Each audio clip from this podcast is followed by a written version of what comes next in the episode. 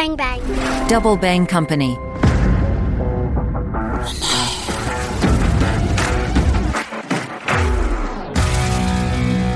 Salut les internautes, mon œil se penche sur le monde de Quentin Ladetto, Head of Technology Foresight chez Arma Suisse, président de l'association Future et co-founder d'Atelier des Futurs.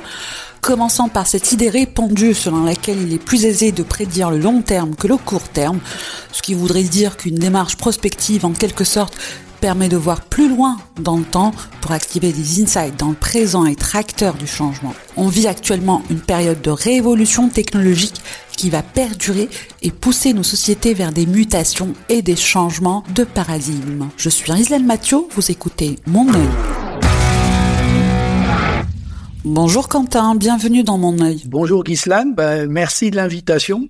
D'abord parlons de cette idée qui dit qu'il est plus facile de prédire le long terme que le court terme. C'est vrai? Comme première réponse, j'aurais demandé qui c'est qui a eu cette idée. Je trouve que c'est peut-être euh, pas si simple que ça, euh, ni le présent, euh, ni le futur. Surtout si on abstrait en fait la chose. Je sais pas si on considère la mobilité par exemple, pour les dix prochaines années, on aura certainement pas mal de changements. On verra certainement des véhicules autonomes. On entend parler aussi de drones, taxis, de choses comme ça. Alors ça, si on veut, bah, disons que c'est ce que l'on considère un peu le court terme. Et selon ce que tu as dit, ce serait euh, assez difficile à prévoir. Alors oui, enfin, il y a des tendances dans certaines directions que l'on peut voir. C'est toujours euh, dans des domaines assez précis. Par contre, le long terme, si on regarde euh, comment se déplacer euh, toujours sur 100 km, eh bien, euh, je pense que là, il pourrait y avoir quand même passablement de changements, notamment par rapport à toutes les infrastructures lourdes que l'on doit construire. Est-ce que l'on va construire des choses souterraines? Donc là, on voit que c'est plus compliqué à, à, se projeter dans le temps long. Par contre, bah, je, je profite quand même de l'occasion pour dire que la prospective, elle ne prédit pas vraiment. Par contre, elle permet vraiment de se préparer à des futurs, à ces futurs, bah, que l'on définit généralement comme désirable, indésirable, plausible, probable, euh, possible. Et en fait, on construit un petit peu ces scénarios, ces narratifs qui stimulent le futur, mais qui sont toujours là pour se dire, eh bien voilà, maintenant, si ça se passe, ou si j'ai envie de faire ça, ou d'avoir cet élément dans le futur, qu'est-ce que je dois faire aujourd'hui? En fait, ce qui fait que, bah, en prospective, en fait, l'objet d'intérêt, ben, c'est pas vraiment le futur, c'est pas vraiment les prédictions, mais c'est bel et bien le présent pour passer à l'action, pour faire quelque chose qui devrait impacter justement le futur. Tu peux parler des thèmes que tu traites?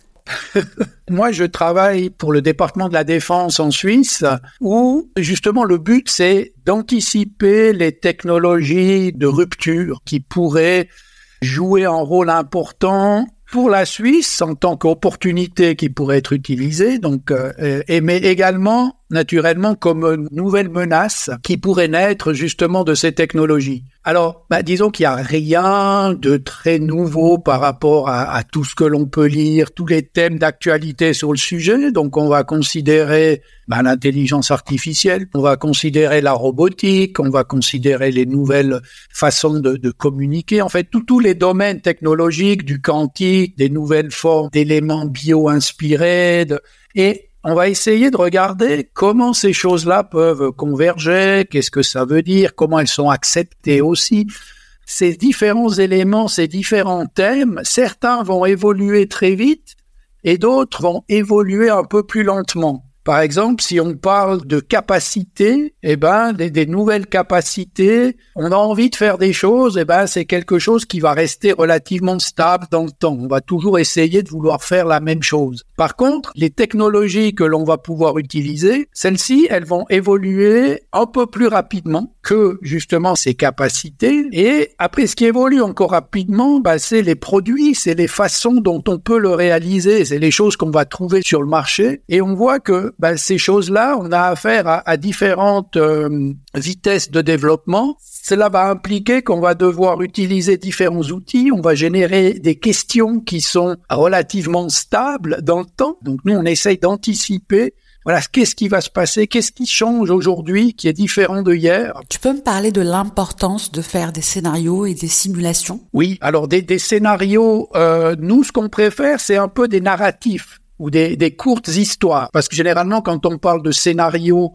en prospective, on imagine facilement quatre scénarios euh, avec deux axes principaux où on se retrouve avec euh, quatre possibilités du futur en fonction de quatre variantes euh, principales. Donc nous, ce que l'on essaye de faire, c'est d'avoir une multitude de petits récits, de micro-fictions, de micro-dystopies qui vont permettre d'éclairer une possible situation. Et puis ensuite, après, en fonction des besoins des différentes parties prenantes, eh bien, on va essayer de creuser ces différentes idées. Parce que si on veut le but, on est toujours un petit peu à la recherche de ce qui va changer le présent, de ce qui est différent. Donc euh, là, on va lancer des idées, on va essayer bien souvent de réfléchir à ce qui pourrait être disruptif, mais pas disruptif par rapport à une technologie, mais disruptif par rapport à une façon de faire. Parce que en fait, dans le vocabulaire qu'on utilise, on dit bien souvent, oui, c'est des technologies disruptives. Donc moi, ça me gêne un petit peu toujours. En fait, je pense qu'il y a très peu de technologies qui sont vraiment disruptives en soi. Par contre, l'usage d'une technologie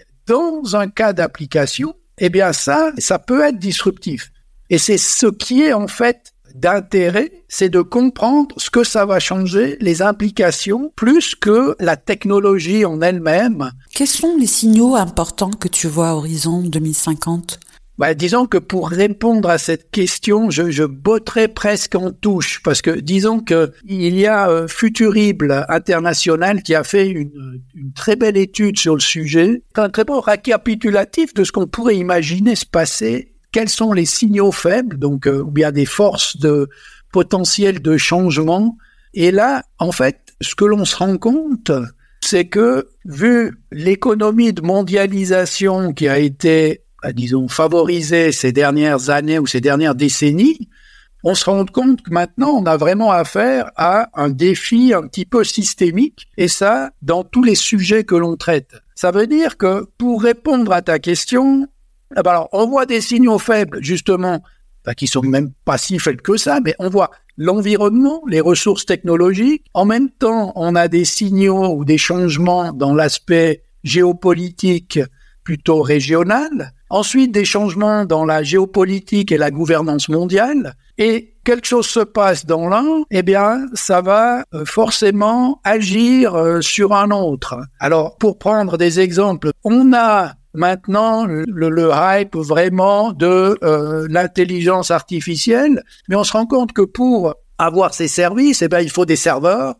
Pour avoir des serveurs, il faut des composantes électroniques que ces composantes électroniques utilisent des terres rares, que ces terres rares sont à certains endroits et à cause des défis géopolitiques, il y a des pénuries d'approvisionnement, donc que ces composants ne sont pas toujours disponibles. En même temps, l'usage de la technologie consomme tout de même passablement d'énergie, et, donc on voit que euh, bah, en, en, prenant un sujet qui n'a a priori rien à voir, enfin qui est très technologique, eh bien on va toucher d'une manière ou d'une autre, si on veut considérer un petit peu ce qui pourrait se passer à différents horizons, eh bien on va être dépendant de l'extraction de certaines ressources dans certains pays qui sera sujet à euh, des conflits ou des tensions, qui va à ce moment-là diminuer une certaine disponibilité de ces composants. Et ça, c'est toujours par rapport à ce qu'on sait faire aujourd'hui. Donc, euh, toutes les choses évoluent. Donc, on a tous ces éléments que l'on monitore, que l'on a imaginés. On peut déterminer des conséquences positives ou négatives si l'un se passe ou si l'autre ne se passe pas. Mais dire spécifiquement que cela peut se passer à court, moyen ou long terme, alors ça, c'est quelque chose que je,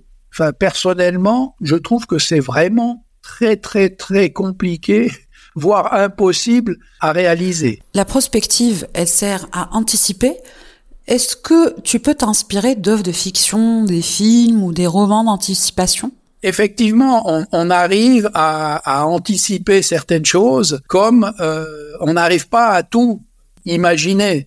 Disons que nous, le travail qu'on avait fait avec euh, euh, Michel Zappa et la société Envisioning euh, il y a quelques années, c'est qu'on avait analysé tout ce qui se trouve, enfin tout, on avait analysé certains films, donc 2001, l'Odyssée de l'espace, certains jeux vidéo et littérature, et on avait fait le parallèle entre qu'est-ce que ces personnes avaient anticipé et comment cela se matérialisait aujourd'hui dans la réalité. Qu'est-ce qui était présent et qu'est-ce que qu'est-ce qui existait réellement. Ce qui est assez intéressant, c'était de voir que, par exemple, avec 2001, l'Odyssée de l'espace, donc on l'avait fait pour les 50 ans, eux avaient fait une étude avec, avec la NASA vraiment sur des, qu'est-ce qui allait se passer, qu'est-ce qui était possible, qu'est-ce qui était euh, vraiment réalisable. Et, et, on a vu qu'ils ont, en fait, anticipé beaucoup de, beaucoup de choses qui se passent maintenant. Mm-hmm. Notamment, bah, les, les, traducteurs simultanés, l'iPad tel qu'on est codé aujourd'hui est déjà présent dans le film. Euh, par contre, ce qui est assez rigolo, c'était que pour, par exemple, parler à une personne, pour communiquer, les, ce qui serait un peu le Skype ou bien tout ce que l'on utilise aujourd'hui, eh bien, les gens devaient encore aller dans une cabine. Et ils n'utilisaient pas l'iPad qu'ils avaient vraiment vu. Donc en fait, on voit que euh, est-ce que c'était volontaire, est-ce que c'était un oubli ou bien pourquoi? Mais en fait, on voit que ils avaient imaginé beaucoup de choses, mais en fait cette convergence, cette le fait que ben voilà la tablette pouvait être utilisée pour, euh, pour beaucoup d'autres choses, eh bien ça il l'avait, euh, enfin en tout cas pas représenté. Je dis pas qu'il qu'il l'avait pas pensé, mais en tout cas elle n'est pas représentée comme ça euh, dans le film. Et ce que l'on remarque aussi, bah, c'est que justement on est un petit peu prisonnier de notre présence, ce qui est pas vraiment une mauvaise chose, hein, mais c'est que quand on va essayer d'anticiper, eh bien, on va toujours anticiper par rapport à ce qu'on sait faire. Et ça, c'est normal, c'est humain. Et c'est là que, bah, des fois, en fait, on a besoin, on essaye de comprendre tout ce qui aurait autour d'un sujet pour comprendre un petit peu bah, ou anticiper ce qui pourrait se passer. Le métaverse ne se développe pas actuellement comme on aurait pu l'imaginer malgré les efforts euh, de Meta ou de Microsoft. Est-ce qu'on peut imaginer que le métaverse va devenir un incontournable du futur? Euh, oui, oui, tout à fait. Après, je fort peut-être à parier qu'on l'appellera peut-être plus le métavers. Il y aura un autre terme qui sera venu à la mode, je pense. Mais par contre, il y a quand même des métavers, par exemple Second Life, qui était une sorte des premiers euh, des premiers environnements virtuels où on peut se, se, déplacer, qui sont toujours utilisés. En fait, ils sont. Et alors, c'est pas devenu grand public comme on l'espère. Enfin, on, on euh, personnellement pas forcément moi, en fait euh, les, les, les concepteurs le, le, désiraient. Par contre, ça répond à des besoins pour certaines choses. Et je pense que on avait des attentes immenses.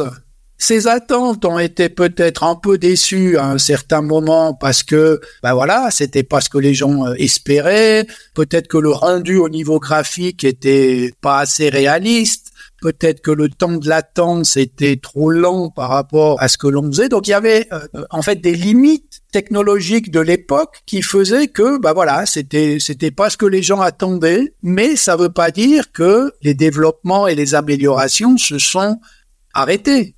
Donc euh, pour une personne en tout cas qui peut-être euh, n'arrive pas à se déplacer, le fait de pouvoir entrer dans un environnement virtuel, parler avec d'autres personnes d'une certaine manière, bah pour cette personne-là, ça a de la valeur. C'est quelque chose qui, même imparfait pour euh, une personne qui est amateur de jeux vidéo ou de, qui a une certaine fluidité, bah, dans ce cas de figure-là, ça peut être utilisé. Il y a un marché qui n'était peut-être pas le même marché que l'on s'imaginait au début, mais en fait, ça, répond à des attentes et on peut faire quelque chose de positif avec. Et, et je pense que tout ce que l'on voit qui est mis un peu qui arrive de nouveau sur le marché, qu'on voit apparaître sous une forme ou une autre, eh ben, c'est aussi des nouvelles applications, des nouveaux produits qui se cherchent. Mhm. La voiture autonome, eh ben, on voit que ça fait qu'il y a eu quand même des tentatives, il y a des tentatives, ça, ça améliore, on voit qu'il y a des composants qui entrent, même si c'est pas 100% autonome. Eh bien, en ayant cette vision, il y a quand même euh, des améliorations qui ont été faites au niveau de la sécurité, au niveau bah, déjà du type de véhicule. On a des véhicules plus électriques maintenant. On a euh, Enfin, on, est vraiment en train de, de voir des, des changements se produire, mais de dire voilà, demain, bien dans dix ans, on n'a que des véhicules d'un certain type, ou on n'a que des applications d'un certain type, où tout le monde sera dans le métavers. Bah ça, personnellement, J'ai un peu des doutes. Alors je comprends qu'on le fait parce que ça fait vendre. Et puis c'est très, euh, voilà, c'est très catchy quand on lance des, des affirmations de ce style-là. Mais après, quand on gratte un petit peu plus, bah, qu'on se demande, voilà, mais pourquoi? Qu'est-ce qui motiverait les gens à aller là-dessus? Eh bien, on se rend compte qu'en fait, il y a la technologie et puis il y a tout ce qui est autour de cette technologie. Imaginons un futur où tout le monde est hyper connecté, où il y a la reconnaissance faciale pour tous, où on ne parle plus de documents, mais de e-documents, où on parle de eSIM et de connexion par satellite pour les entreprises, ou même pour les particuliers, où les véhicules sont autonomes, etc. Quels seraient les nouveaux enjeux? Bah, Disons que là, c'est pas vraiment le futur, on est presque dans le présent. Là. Il y a certains endroits du monde, c'est plus ou moins déjà déjà ça. Bah, les enjeux, les enjeux, ils sont déjà euh, quelle liberté dans un monde comme ça? Hmm. Je pense que c'est des questions de société plus que, enfin, ça passe par la technologie, mais c'est plus aussi des, des, questions sociétales. On a directement le, la notion de qui a accès à ces données, par où transitent-elles? Après, la question qui se pose, c'est naturellement un petit peu avec ce qu'on voit les GAFAM ou bien les, ces grands monstres technologiques c'est est-ce que tous ces services seront aux mains de peu d'entités? Euh, Ça veut dire que vous avez euh, des, entités qui pourraient remplacer des fois presque un État pour certaines fonctions. Mm. Et, là, bah, c'est clair qu'on voit apparaître toutes sortes de questions qui sont relativement nouvelles aussi. Ou euh, bah, vu qu'avant ça, ce n'était pas possible ou c'était plus compliqué, on n'avait pas le même type de questions. Donc maintenant, on, on voit que bah, avec toute cette connexion toutes les traces que laissent euh, tous ces appareils euh, euh, que l'on utilise ou que l'on peut utiliser en permanence, qui permet de voir où vous étiez, à quel moment, ce que vous faisiez, avec qui vous étiez. Donc tout ça, c'est technologiquement possible. Pour l'instant, les flux, ils sont pas tous centralisés, ils sont différents, ils sont. Mais demain, est-ce que ce sera toujours le cas? Ben, on peut. C'est une question légitime que l'on peut se poser. Est-ce que l'on veut maintenir des flux différents justement pour ne pas donner une sorte d'hégémonie à une entité plutôt qu'une autre? Je veux dire, là, on a affaire à des modèles de société différents. Mais jusqu'à quand est-ce qu'on a le choix? Et moi, c'est ça qui me, en fait, qui me fait un petit peu souci. C'est cette disparition du choix individuel. Comment on fait pour sauver l'éthique? Alors oui, alors éthique, morale, enfin, c'est toujours des termes qui sont, euh, enfin, moi, qui me font toujours un petit peu sourire parce que je les ai encore jamais bien compris.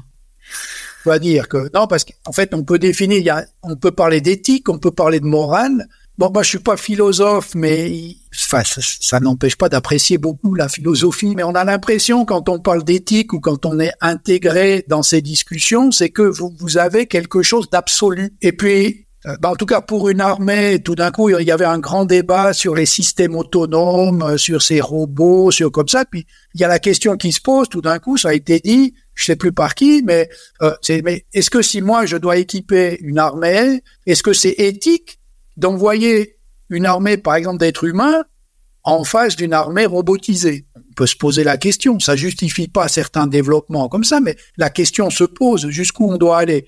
Et c'est pour ça que justement cette notion d'éthique, je pense qu'elle est fondamentale, elle est importante, tout comme la morale de, certaines applications que l'on voit pour euh, pour des technologies. Et là, en fait, il y a euh, Monsieur Johan Rochelle qui a rédigé un billet justement sur l'atelier des futurs qui considère que bah, en fonction de comment on se on se projette dans le futur, eh bien on a une responsabilité. En fait, il y a une éthique de comment est-ce que on se projette. Alors c'est important, mais est-ce que c'est vraiment de, de l'éthique? Je ne sais pas. Alors tu es optimiste ou pessimiste par rapport au futur? Bah, disons que moi je suis un peu optimiste de, de, de nature, donc euh, donc moi je pense que de toute façon on est dans une période passionnante parce que il y a énormément de choses qui n'existaient pas avant et qui ouvrent des possibilités immenses. Après, c'est vrai qu'on est aussi dans une période où on remarque les, les conséquences de ce que l'on a fait avant. Je pense notamment à tous ces défis climatiques qui nous attendent. Moi, je pense que tout ce que l'on voit maintenant, ça va créer des opportunités, ça va créer des nouvelles façons de faire. Après, la période actuelle, on est dans une période de transition, de changement. Et donc, c'est forcément compliqué. Parce que l'on doit quitter quelque chose que l'on connaissait, ou dans certains cas de figure, eh bien, c'était euh, une très bonne qualité de vie, on avait accès à tout, et puis de laisser partir ça, de se dire, bah voilà, ça, maintenant, ce que moi j'ai connu aussi euh, bah, personnellement, bah ça, je dois faire différemment, c'est plus possible, c'est plus voulu de faire la même chose, donc il va falloir faire les choses différemment. Eh bien, c'est clair que ça crée un peu de la peur parce qu'on ne sait pas vraiment comment on va devoir le faire, mais en même temps, on n'a pas vraiment le choix. En fait, c'est à nous de, de, de, trouver des solutions et puis on va essayer de trouver les solutions. Que la prospective, avec notre, ce dispositif de prospective, ben on va essayer de générer des nouvelles questions, de faire en sorte que si on va dans une direction, eh bien, on aura anticipé peut-être des problèmes futurs, déjà que l'on peut voir, parce que si on a le choix entre deux, deux solutions et que dans l'une, on arrive déjà à anticiper que peut-être elle va générer des problèmes euh, comme on a aujourd'hui avec le pétrole, avec le plastique et ça, si on arrive déjà à voir qu'il y en a une qui est meilleure par rapport à des critères, eh bien, on aura euh, rempli moi, j'estime en tout cas notre rôle. Merci Quentin. Ben, je t'en prie. Merci pour cette euh, discussion, en tout cas. Merci à toutes et à tous de nous avoir suivis. Si vous avez aimé ce podcast, n'oubliez pas de liker et de le partager, de mettre quelques étoiles sur Apple Podcast, ça aide. À bientôt. Ciao, ciao.